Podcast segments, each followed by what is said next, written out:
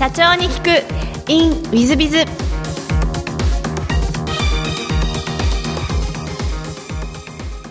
本日の社長に行く。インウィズビズは私の後輩にあたりそしてこの10月に上場された東証マザーズに上場されたばかりの清水社長様でいらっしゃいます。まずは経歴をご紹介いたします、えー大学卒業後なぜか警視庁に入庁されていらっしゃいます。でその後、え私が所属しました株式会社ベンチャーリンクに入社、え平成14年にはマーケットインという会社の社長をやられ、えその後平成21年にシブラライフに移られ現社長で今年東証マザーズに上場、え日本一の高齢者向け配食のチェーンシルバーライフを経営されている清水社長様でいらっしゃいます。本日はよろしくお願いいたします。よろしくお願いいたします。えー、とご出身は東京ということで、えー、と小学校時代はどんな幼少期を清水社長お過ごしになられましたか？そうですね、もう親の言う通りにひたすら勉強をしてました。真面目だったんですねそうですね、当時はそれしか、あの、どうやら世の中にないんだなと、みんな同じことやってるのだなというふうに思っていました。結構あのじゃあ勉強はお好きでいらっしゃったんですか？いや、好きではないですよ。あの、必要に迫られてです。そうですか、なるほど。で中学高校はあの私立の御三家の武蔵ということで大変頭いいんですがあの相当成績良かったんじゃないですか。え、あの、相当な落ちこぼれでした。あそうですか。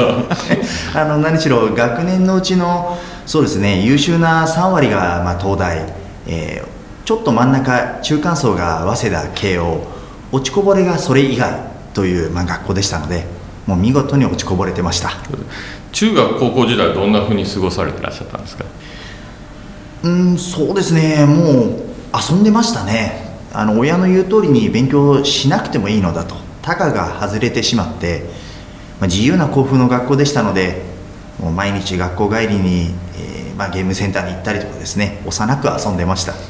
そうですか。じゃあ小学校の時一生懸命勉強した反動が中学高校でちょっと遊びの方に走られてらっしゃったんですね。失敗しました。そうですか。で大学はあの明治大学に、えー行かれてらっしゃるということなんですが何か明治大学を選ばれた理由っていうのはあられたんですか？そこしか受からなかったからです、なるほど。でもあの明治大学だとあの僕らからすると素晴らしい大学に受かられてらっしゃるんですがやっぱりそうは言っても落ちこぼれと言っても成績はそれなりに良かったということですよね。えっ、とですねまあ旧友あとは親戚一同皆さん東大出身がほとんどですので学校でも家庭でも落ちこぼれ扱いでした。あそうですか。あの素晴らしい環境で東大ということなので、えー私たちはちょっと想像つかないんですがその後明治大学を卒業後なぜか警視庁に入られていらっしゃいまして、えーこれは入られた理由は何かあったんですか？あえー、と困ってる人を助けたかったからです大学の頃に山登りをやっていて本当に辛い環境でくじける人もいれば周りの人を助けられる人もいる。それを見ていると、私は厳しい環境でも人を助けられる人になりたいと思って警察官という仕事を選びました。なるほど。警視庁入られてはどんなお仕事をされてらっしゃったんですか？交番のおまわりさんから、えー、と刑事の見習いをやるところまで行きました。なるほど。で1年半ぐらいでお辞めになってらっしゃるんですがあの辞められた理由は何かあられたんですか？いやもう一言言えば結婚ですね。やっぱりあの警察という組織は国を守るための組織なので国にとって問題がある人、うん例えば犯罪者ヤクザ外国人この辺りがいると警察官って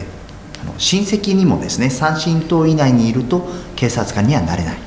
でこれは結婚する相手にも同じ調査があるんです。で私が結婚するときに、まあ、妻の親戚にそういったまあ問題のある方がいると。君結婚できないよという話になり、まちょっと若かったので僕は民間でもやってきますからとか言って、えー辞めてしまったんですね。なるほど。じゃああの奥様のことを愛してらっしゃったということのエピソードでいらっしゃいますね。えーあまあ、今となってはそういう形です、はい。なるほど。でその後あの私がいたその株式会社ベンチャーリンクにあの私の後輩として入られていらっしゃいますがベンチャーリンクを選ばれた理由は何かあったんですか？えーと、世間のことを教えてもらえそうだったからです、うん、あのやはり辞めると言っても私当時民間のこと何一つ知らなかった、あとは妻がやはり私のためにあんなに好きだった警察の仕事辞めてごめんねというところで罪の意識を持っていたようなんですね。ですから少しでも民間のことを教えてくれそうな、えー、ものが学べそうな会社に入ろう修行しようと思って、どうやら経営コンサルタントという会社がいろいろな経営者様に経営の技術を教えるところだぞと修行しようと思って入りました。なるほど。修行はいかがだったんでしょうか？いや厳しい修行でしたね。もうこれは新谷社長もご存知の通りなんというかええあのすごいひどいいやひどくはないですね。あの素晴らしい会社でしたそうですか、えー、ちょっとあの私が質問しにくくなりましたが、えー、その後あのベンチャーリンクをお辞めになって、えー、独立をされていらっしゃいます、えーと、独立された経緯というのはどういう経緯でいらっしゃったんでしょうか？はい。え当時まだできたばかりだった高齢者向けの配食サービスえという業界を知って、えもしどうしても自分でやりたくなったというのが一番の原因です。なるほどその、えー、お仕事っていうのは順調でいらっしゃったんですか？そうですね。当時、まあ、この業界を作った宅配クック123という、まあ、チェーンで当時、えー、店舗数が300店舗あった中で売上ナンバーワンとナンバーツーの店を作ることができました。なるほど。やっぱりあの清水社長はもともと才能あられたんじゃないかなというそういうエピソードを聞きますと感じますが、うん、えっと、その後あのそのマーケットインという会社を、えっと、畳んでらっしゃるんですね。そうですね、はい、その後残念ながらそのワンツースリーの本部さんとはまあ喧嘩をしてしまってそしてその頃にマーケットインで私が雇っていた、まあ、第1号の教え子となる、えーまあ、戸井武という人間が別に同業でシルバーライフという会社を作っていました。そこに私も身を寄せました。なるほど。じゃあもともとはシルバーライフさんは、えっと、初代社長さんがいらっしゃるということでいらっしゃるんですね。そうですね、はい、で清水社長が2代目になられるということでよろしいですか？そうですね。あの2代目社長であり初代社長の先生というちょっと不思議な立場です。なるほどなるほどで、えー、その後、えーと、社長になられてらっしゃるわけですが渋谷バイスの社長になられたなんか経緯というのはあられるんですか？はい、えー、予想以上にシルバーライフの、えー、特にフランチャイズの事業が大きくなってきたからです。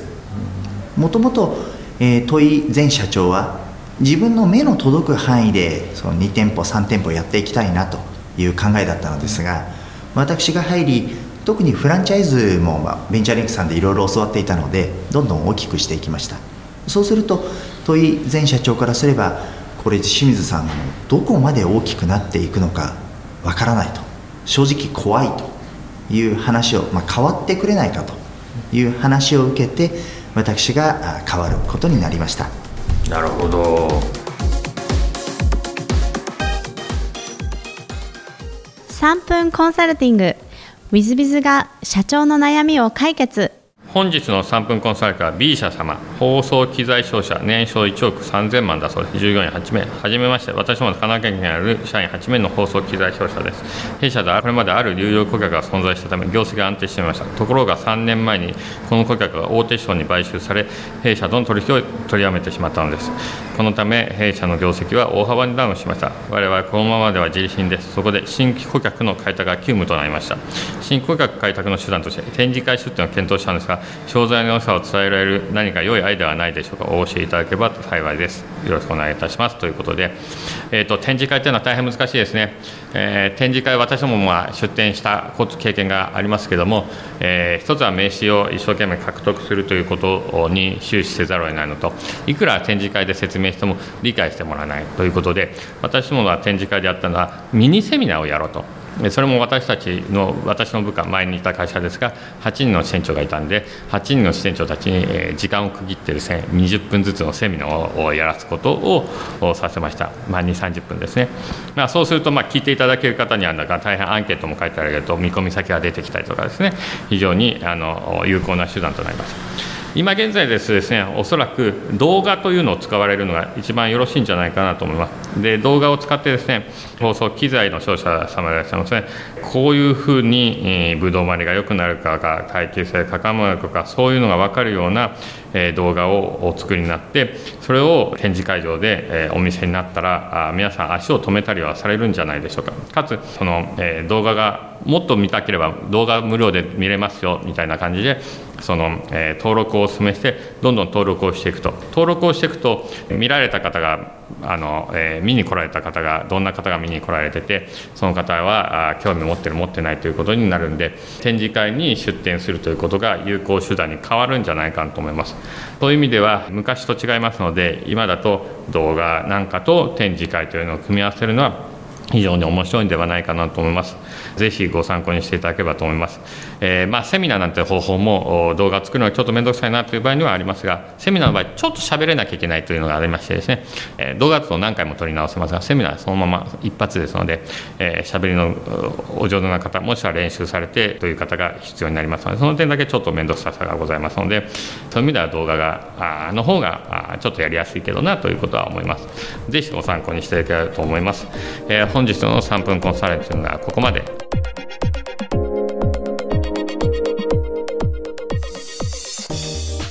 最後までお聞きいただきまして誠にありがとうございました。本日のポッドキャストはここまでになります。また来週お楽しみに。